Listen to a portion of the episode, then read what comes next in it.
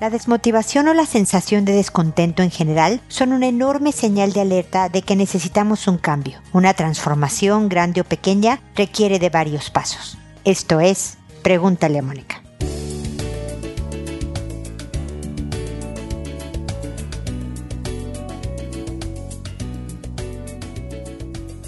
Bienvenidos amigos una vez más a Pregúntale a Mónica. Soy Mónica Bulnes de Lara. Como siempre, feliz de encontrarme con ustedes en este espacio que la verdad es que disfruto mucho, por eso siempre empiezo igual, porque siempre me hace feliz ponerme en contacto con ustedes y siempre les agradeceré su preferencia, porque la verdad es que más de 15 años, en noviembre cumpliremos 16, yo sé que faltan unos meses para noviembre, pero se dicen fácil cuando los podcasts apenas surgían. Llevaban unos meses de existencia en el planeta. La verdad es que estoy muy orgullosa de decir que Pregúntale a Mónica fue pionera en el planeta con un podcast y mucho más con un podcast en español. Y muchos podcasts surgieron en ese momento y muchos han caído en el intento, no han, no se han mantenido a través de los años. Y pregúntale a Mónica, pues se ha mantenido vigente, este, por estos 15 años ininterrumpidamente y gracias a que me siguen consultando y siguen escuchándolo y pues siempre estaré muy agradecida. Aquí estaré mientras ustedes lo requieran, aquí estaré mientras yo no empiece a decir incoherencias porque el Alzheimer me, me atrapó.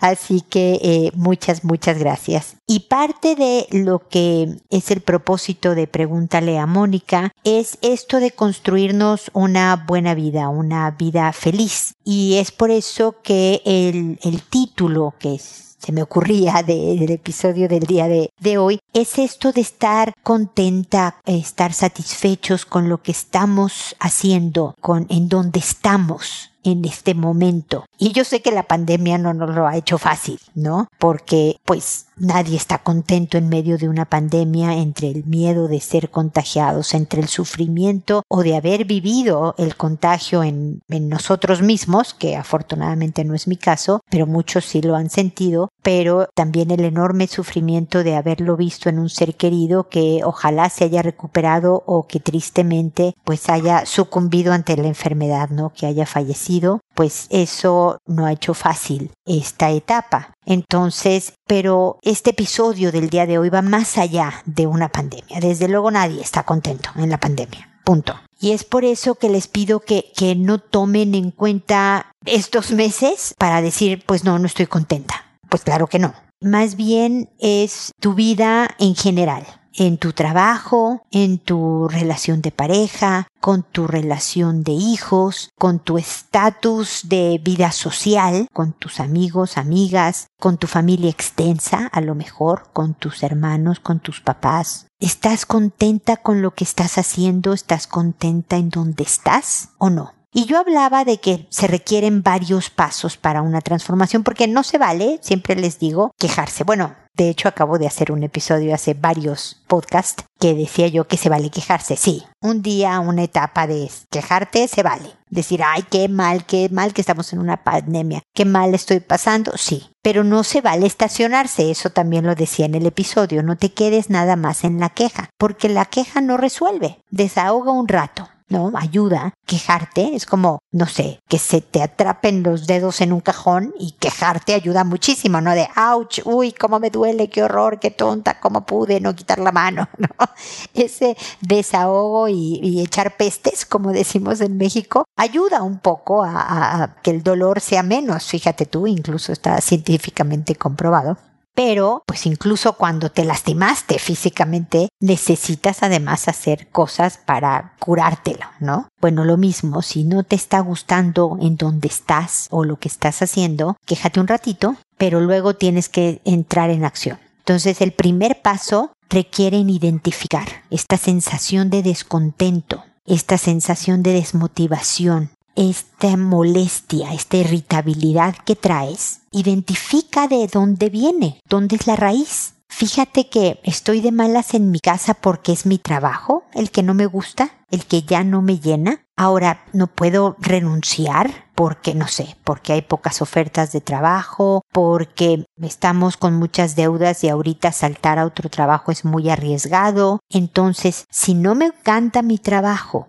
pero necesito de mi trabajo, ¿cómo puedo encontrar contento? ¿Cómo puedo complementarlo? Pero lo primero, me adelante un poco, ¿no? Pero el primer paso es identificar de dónde viene este síntoma. El síntoma es el descontento, es la insatisfacción, es la desmotivación. El síntoma puede ser mi irritabilidad, estar de malas, porque si me estoy peleando con mi pareja, a lo mejor yo creo que mi bronca es mi relación de pareja, pero si escarbo más a fondo veo que no, que soy yo porque mi trabajo, ¿no? Entonces tengo que encontrar la raíz, la enfermedad, el diagnóstico real. Entonces tu primer paso es encontrar la razón verdadera de tus síntomas. Y una vez que sepas claramente cuál es la bronca, si es tu trabajo, si es tu pareja, si es tu hijo, si es tu mamá, si es qué, entonces empiezas a analizar los detalles para esa transformación. Como te decía, ah, sí, sí puedo cambiar de trabajo. Entonces, sin soltar este,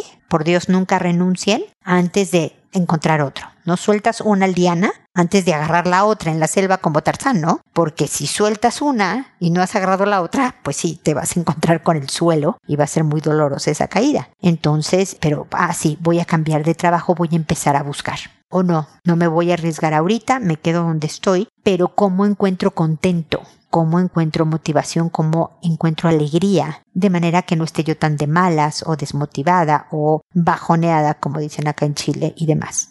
Es necesario que no te quedes en esta sensación de disgusto personal, no te quedes en el descontento y que busques el cambio para que te construyas una vida feliz, porque te la mereces, porque la necesitas, tú y los tuyos. Entonces, el primer paso es reconocer que traes descontento y luego no irte por lo superficial de que si me peleo hoy en la mañana con el hijo, ah, es que tengo una mala relación con el hijo. No, a lo mejor cuando tu hijo te dice, no, ma, es que últimamente estás muy de malas, también aceptar de sí, a lo mejor soy yo de malas. Es así como poco a poco te vas construyendo el ambiente en el que quieres vivir. Así que bueno, con esto voy a, voy a dejarlo hasta ahí, mi comentario inicial, espero que les sea útil. Saben que me pueden consultar en www.preguntaleamónica.com más a fondo sobre este tema y desde luego cualquier otro que trate sobre persona, pareja, familia, para que personalice el comentario, la respuesta a lo que ustedes estén viviendo.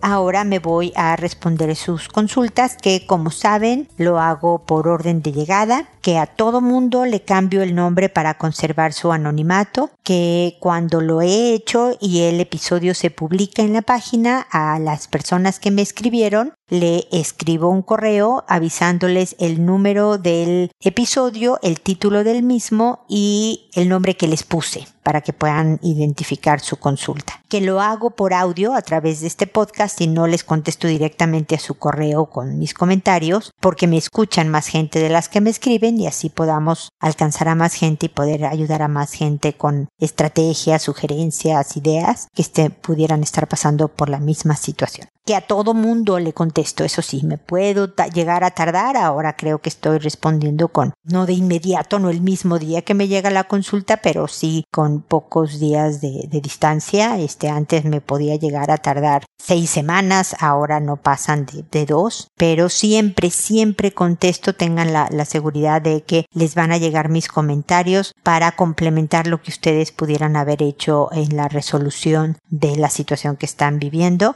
y poder eh, encontrar pues otras ideas, una asesoría de mi parte con respecto a esa situación. El día de hoy empiezo con Hermila, que me dice hola. Mi consulta es la siguiente. No sé cómo di con el tema en Internet, pero he leído sobre el síndrome de Peter Pan y he quedado con la duda de si mi expareja es un Peter Pan. A sus 33, solo piensa en salir de lunes a lunes a tomar o estar con sus amigos. Tiene amistades en general menores que él o que tienen o que no tienen compromisos, perdón, pareja formal o hijos. Me fui infiel muchas veces durante los años de relación. Miente compulsivamente. Su madre nunca me quiso, por lo que al momento que salí embarazada yo no quise ir a vivir con él y sus padres. Decidí quedarme viviendo con mi madre y desde entonces estuvo buscando la forma de que viviéramos juntos. Al inicio decía que porque no había dinero, pero en cuanto tuvo un buen trabajo, entonces dijo que no era suficiente dinero. En alguna ocasión estuve enferma y me dijo que no podía venir, que estaba ocupado. Luego me enteré que estaba de fiesta, y así un par de situaciones similares.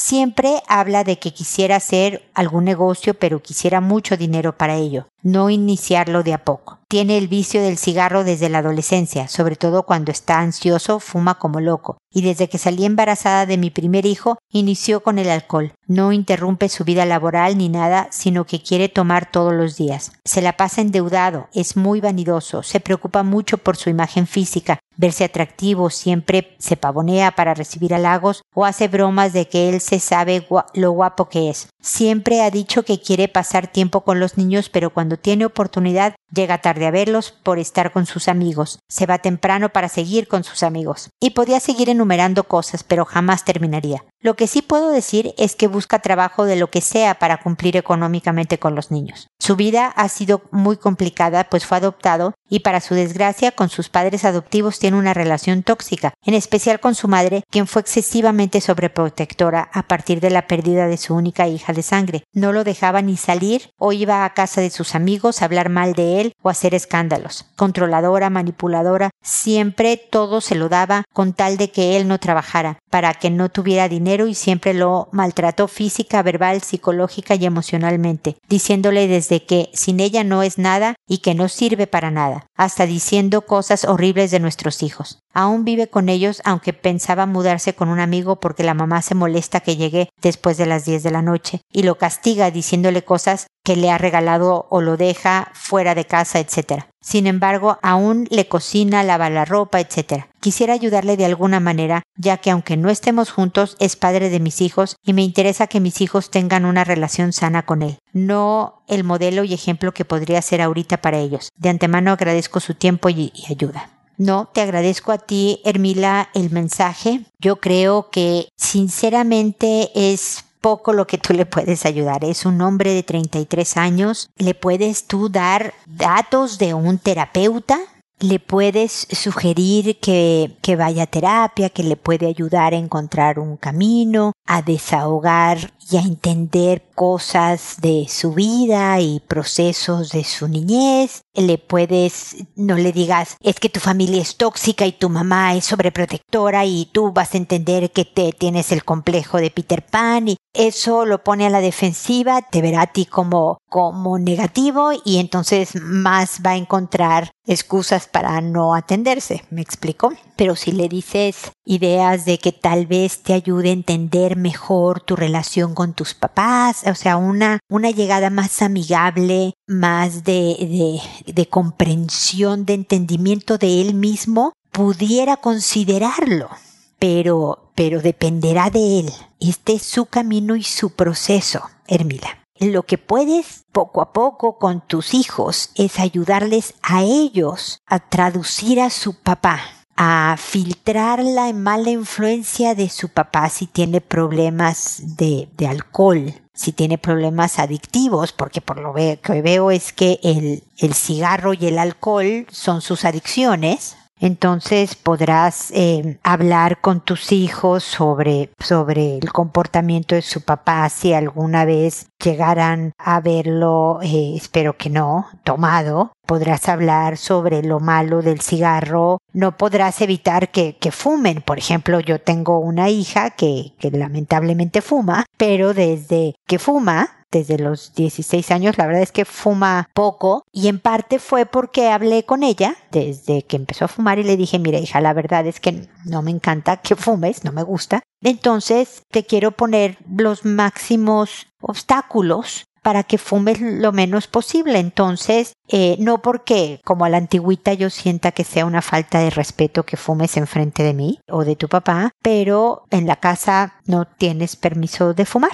No tienes permiso de fumar en todo el parámetro de la casa, o sea, ni siquiera en el jardín, cuando vengan tus amigos, si salen tus amigos, o sea, no se puede fumar adentro de la casa, entonces te pido que cuando vengan tus amigos y fumen, que lo hagan afuera, pero cuando salgas con tus amigos que estén fumando, tú tampoco fumes, bla, bla, bla. Y entonces eso hizo que pues ella fumara menos. Entonces les puedes poner ese tipo de reglas y hablar de lo nocivo del cigarro y así. Y, hablar, por ejemplo, de lo bueno que es la, la parte responsable de su papá que nunca ha dejado de trabajar para que la parte económica no falte. ¿Me explico? O sea, lo que tú sí puedes ayudar es en cuanto a la relación de tus hijos con su papá, lo bueno y lo malo, manejarlo y filtrarlo de manera que sea tengan la mejor relación posible con su padre. Pero cómo ayudarlo a él ni te corresponde y tu jurisdicción es bien limitada. Entonces entiendo por qué lo quieras hacer, pero no va a ser posible. Así que lamento que no puedas hacer más por él, porque yo creo que sería un gran alivio para él el poder entender las dinámicas de esta relación tóxica, especialmente con su mamá, pero ojalá quiera ir a un proceso terapéutico que le sirva. Espero que de todas maneras tú y yo podamos seguir en contacto, pues para poderte dar asesorías con respecto a, a tu relación con tu ex, a tu relación con tus hijos y la relación de tus hijos con su papá, etcétera, las diferentes asesorías. Por ejemplo, vale la pena analizar cómo es que te quedaste tantos años con alguien que desde el día uno evidentemente mostraba muy claros signos de inmadurez y lo veías claramente e hiciste varios hijos con alguien que no mostraba signos de mucha responsabilidad, sí económica, como me dices tú, buscando trabajos, pero no más allá de ella. Entonces también un proceso para ti de comprensión y entendimiento sería bien enriquecedor en tu vida, Hermila. Así que, bueno, estamos en contacto de todas maneras. Itzel me dice por otro lado, hola Mónica, ¿cómo estás? Verás, solamente quería preguntarte, bueno, más bien pedirte ayuda. Mi abuelo, una persona a la cual amo demasiado, tiene problemas de alcohol y pues no sé cómo plantearle que tiene un problema y que no se lo tome a mal. ¿Me podrías orientar sobre cómo debo empezar a hablarlo con él? Muchas gracias de corazón. Al contrario, Itzel, gracias a ti, porque yo creo que es una estupenda consulta. Siempre nos cuesta hablar de temas escabrosos con quienes queremos tanto. Y es complicado porque como que lo queremos todo. Queremos decirle algo duro y difícil a alguien, pero no queremos que se enoje. ¿no? Queremos, lo queremos todo. Queremos que lo tome bien, que lo entienda a la primera y haga lo que queremos que haga, ¿no? O sea, te entiendo porque yo he estado ahí. Quiero decirle a alguien cosas y que no se enoje conmigo y que además haga lo que tenga que hacer para tratarse y bla, bla, bla y, y no siempre podemos tenerlo todo.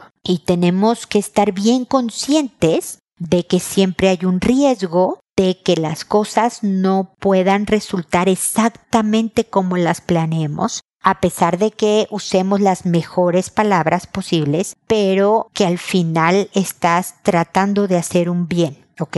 Entonces, de todas maneras, te quiero sugerir una forma de planteárselo. Y, y, esto lo he hablado en muchos de los episodios, ¿no? Porque creo que una de mis especialidades son las relaciones interpersonales. Y hablo mucho de la forma de comunicación. Por ejemplo, una de las cosas que yo siempre digo es que a la hora de hablar empieces con lo positivo, ¿no? Si tú vas a hablar con cualquier persona, no con tu abuelo, y le dices, qué barbaridad, ¿cómo dejaste esa mesa de esa manera cuando te pedí que la organizaras? Pues obviamente cerraste las orejas de esa persona, ¿no? Cerraste toda posibilidad de comunicación. Si empiezas con tu abuelo para decirle, abuelo, tú sabes cuánto te quiero. Y una de las cosas que más admiro de ti es, y le, dices lo que más admiras de él lo que más le has aprendido y lo que más le has enseñado y todo esto, tu abuelo se va a acercar emocionalmente a ti, va a prestar oreja, va a saber que, que tiene una conexión contigo. Y luego le puedes decir, pero estoy preocupada porque creo, sinceramente,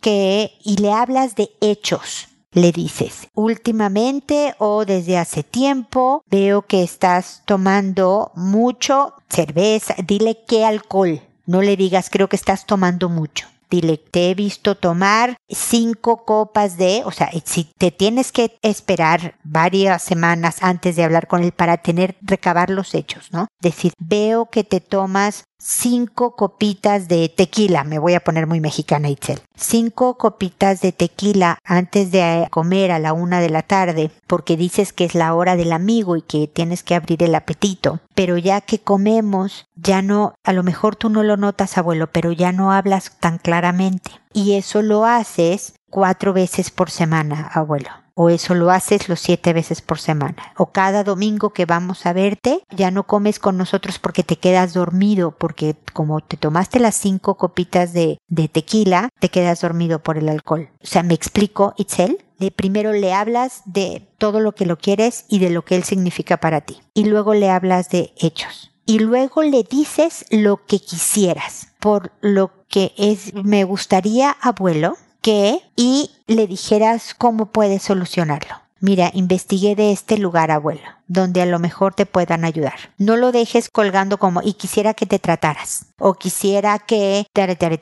Solo quería decirte esto, abuelo, ¿no? Eh, ¿Tú qué opinas? Oye, tú hazle como quieras. Tú, yo eh, nada más quería que me escucharas. Le das un abrazo, un beso y te vas. Y lo mismo que le acabo de, decir a, Hermila, mi querida Itzel. Tu abuelo ya está grandecito. Puede que te diga, niña impertinente, cómo me faltas al respeto, qué horror, eh, y no hacer nada y regañarte. Puede que se ponga a llorar tristísimo de vergüenza y te sientas muy triste, Itzel, pero era algo importante que le hace bien a tu abuelo no que le rompas el corazón, desde luego, pero el saber que se nota algo que a lo mejor él no sabía que se notaba. Y hay veces que uno necesita que te digan, oye, creo que tienes un problema con esto para atenderlo. O puede que no diga nada y no haga nada, puede que no diga nada y haga algo. Me explico, ya es su propio camino. Eso es todo a tu jurisdicción, Itzel. Entonces planéalo bien y háblalo con él. ¿Vas a estar nerviosa? vas a estar asustada, pero le puedes decir, te quiero decir algo y solo espero que me dejes terminar lo que te quiero decir. Y le echas tu speech, tu rollo, ya terminas con un abrazo y un beso y se acabó. No creo que él te deba de dar explicaciones de cómo empezó todo y tal y tal y tal y tal. Esa es mi sugerencia. Cuéntame si quieres cómo te va y cualquier otro apoyo que yo te pueda dar. Acá estoy encantada de que me cuentes o con otra consulta cómo puedo yo ayudarte. ¿Ok? Seguimos en contacto. Luego está Javier, que me dice, hola Mónica, muchas gracias por tu trabajo y por brindarnos este espacio a quienes te escuchamos. Por fin he decidido escribirte después de más o menos un año de escucharte. Mi caso es el siguiente. Estoy muy confundido con mi relación de pareja. Nos hicimos novios desde bien jóvenes. Desde entonces hemos crecido juntos. Pero desde hace aproximadamente dos años para acá, siento que ya no quiero estar con ella. Me siento alejado sentimentalmente de ella. Estoy aburrido cuando estoy con ella y me siento bien y tranquilo cuando estoy sin ella. En la intimidad tampoco la pasamos muy bien porque no hay esa naturalidad del deseo y la pasión. Esta idea de terminar mi relación viene con muchas dudas porque sí la quiero mucho y ella es muy buena conmigo. Ahora, además, eso que siento, estoy saliendo con otra chica con la que me siento muy bien. Entiendo que lo ideal en esta situación es terminar la relación, pero me cuesta mucho tomar la decisión por algunas ideas que me dan miedo ideas que sé que son un poco irracionales. Miedo a quedarme solo, miedo a que esta decisión aleje a la persona a la que ya conozco y confío, que la aleje y yo quede sin rumbo en mi vida. También me cuesta pensar en dejarla porque no le quiero hacer daño, aunque yo sé que le estoy haciendo daño. Yo he ido a terapia con dos personas diferentes, pero no he podido avanzar en este estado de confusión y miedo. ¿Qué puedo hacer para tomar una decisión más fácilmente o para aclarar mis sentimientos? Nuevamente, muchas gracias. Gracias a ti, Javier, por tu consulta. Mira, hay decisiones en la vida en las que no hay más que dar el salto. Precisamente por eso les pido que cuando me consulten lo hagan a través de mi página con el botón de envíame tu pregunta porque como pudiste ver es un formato que me da cierta información, ¿no? ¿Cuántos años tienes? ¿Cuántos años llevas de relación con tu pareja? Etcétera, etcétera. Y ese contexto me ayuda. Vi que tienes 13 años de relación con tu pareja. Y las relaciones de pareja tienen altas y bajas. Y se ve que están viviendo una baja. ¿no? Obviamente este aburrimiento, este aplanamiento de que ah, ya se ve, siente como rutina, ¿no? Como que ya ni el sexo es divertido y ya medio me aburro. Pero sí la quiero y sí les tengo confianza y sí me siento cómodo con ella. Y esos son 13 años de historia, Javier. Pero claro, como hay otra chica esta es la novedad, es la nueva, ¿no? Entonces esto me jala a decir, híjole, me distrae de trabajar en esta otra historia de 13 años que ya está muy vista. Ya no la siento, esta novedad que siento con la nueva. En México, Javier, no, no, me acuerdo de qué país eres tú, también viene en el formato, ¿verdad? Pero como preparo el programa y hay de varios países afortunadamente que me escriben, Ecuador y luego me llega uno de Islandia, un latino que vive por allá, no crean que es un islandés el que me escribe, pero este, y luego desde luego de México, de mi país o de Chile donde vivo y así de muchos lados, no me acuerdo de dónde eres tú, pero en México hay un dicho, Javier, que dice que cualquier otra relación que tienes después de la que estás es el mismo infierno, solo distinto demonio. ¿no? Refiriéndose a que después las nuevas relaciones vuelves a sentir lo mismo que sentías con la original.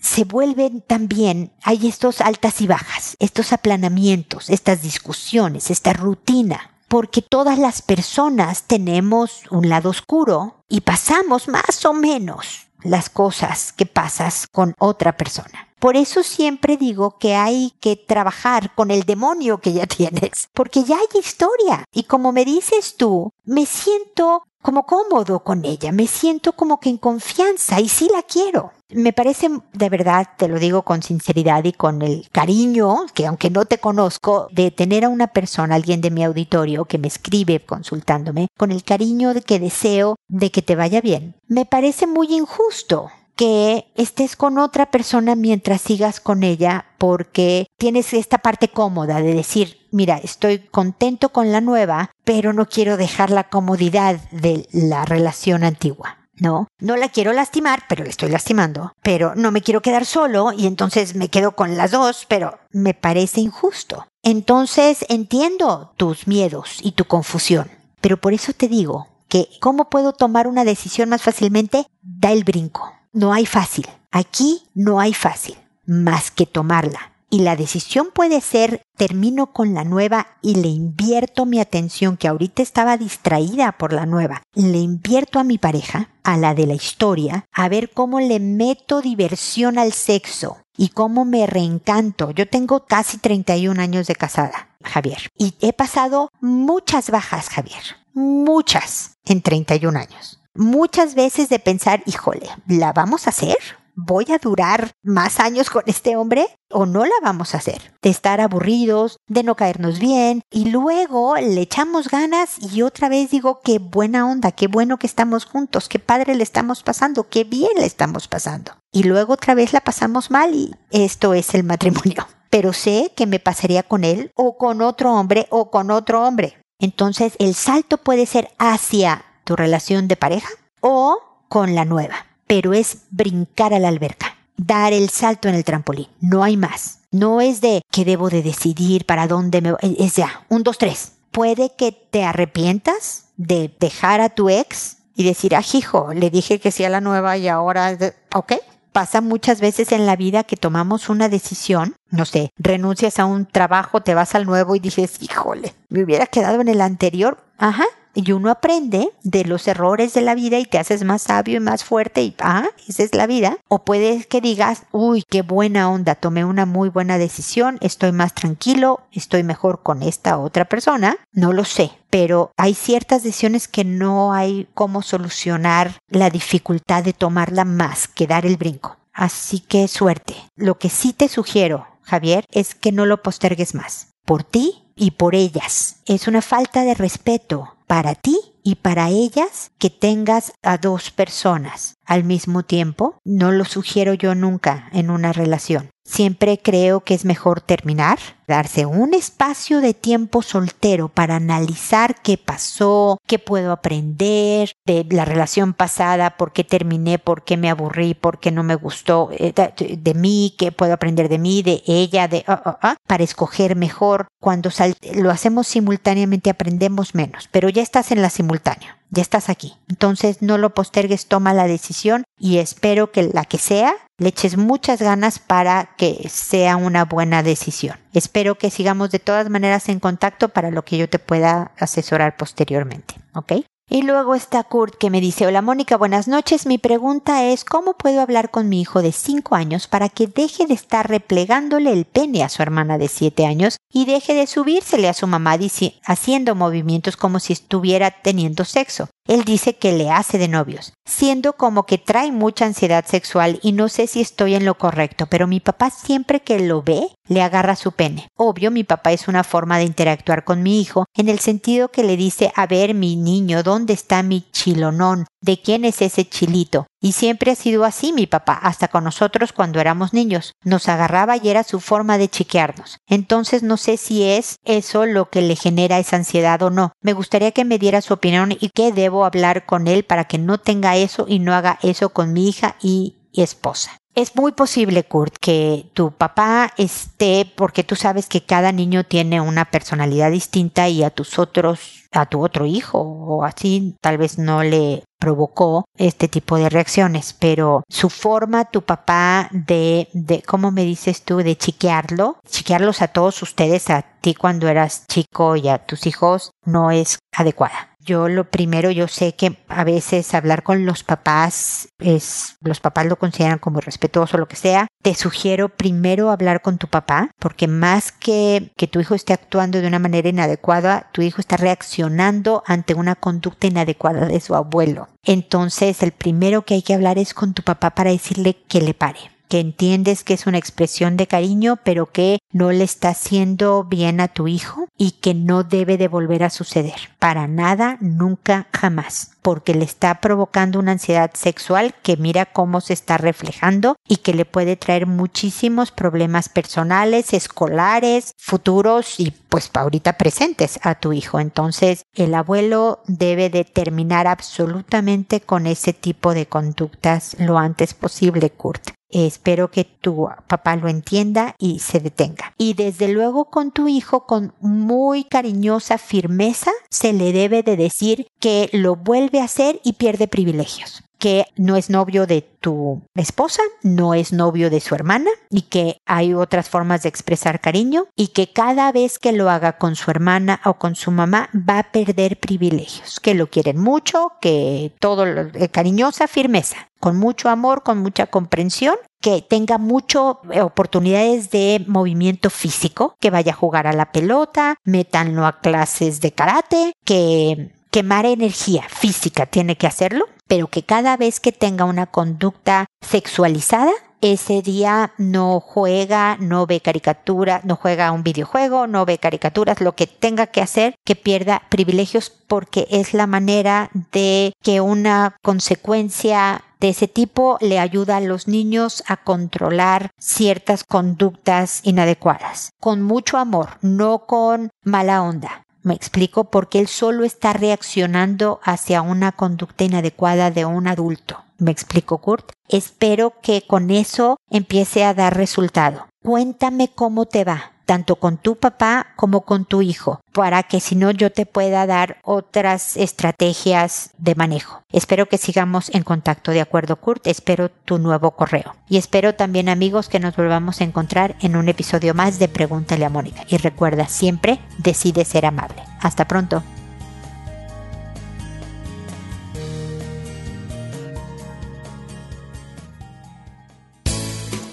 ¿Problemas en tus relaciones? No te preocupes, manda tu caso, juntos encontraremos la solución. www.preguntaleamónica.com Recuerda que tu familia es lo más importante.